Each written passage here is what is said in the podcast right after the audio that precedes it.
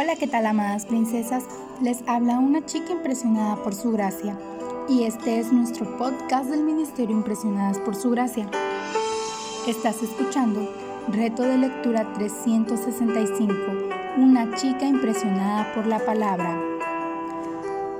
Amadas, el día de hoy 12 de febrero estamos en el día número 43 de este gran reto de lectura y hoy leemos números del 18 al 19.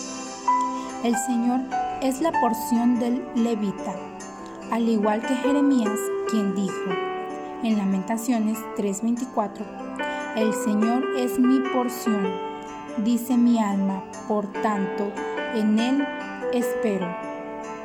Los levitas no recibieron herencia de tierra y campos para trabajar de parte del Señor, sino que debían recibir los diezmos del resto de los hijos de Israel como su herencia.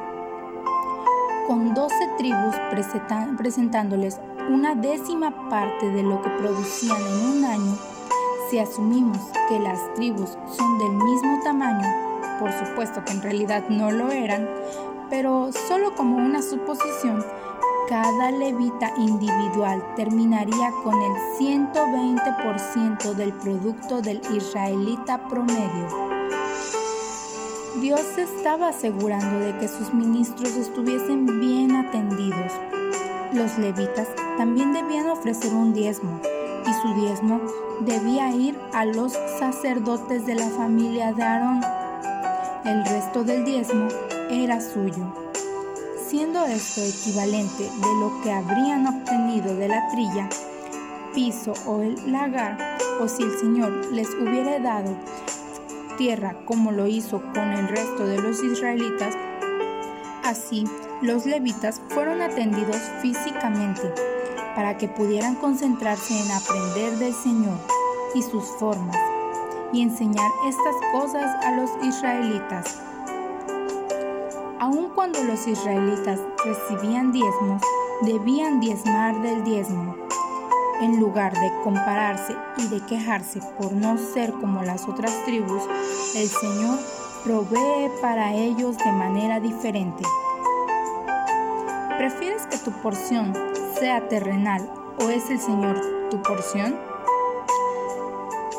Una novilla roja, una vaca roja, este fue un sacrificio ofrecido por toda la asamblea en la que participaron, ya que fue una expensa de la congregación, no solo de una persona. Fue un sacrificio de agua para purificar el pecado. Fue un tipo diferente de sacrificio. No tuvo lugar en el altar sino fuera del campamento. La novilla roja fue asesinada antes de que se cometiera la inmundicia. Cada parte de la novilla se quemó hasta las cenizas.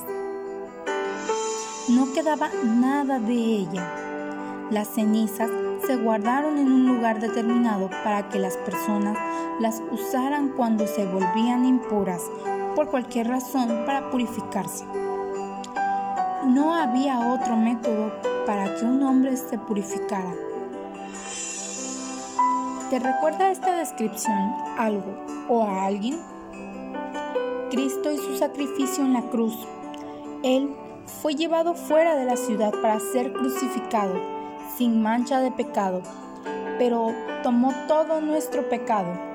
Él perdonó nuestros pecados incluso antes de que los cometiéramos. La novilla roja era un tipo de Cristo, pero no se compara completamente con la realidad. Las cenizas no pueden purificar la conciencia como si lo hace el perdón de Cristo.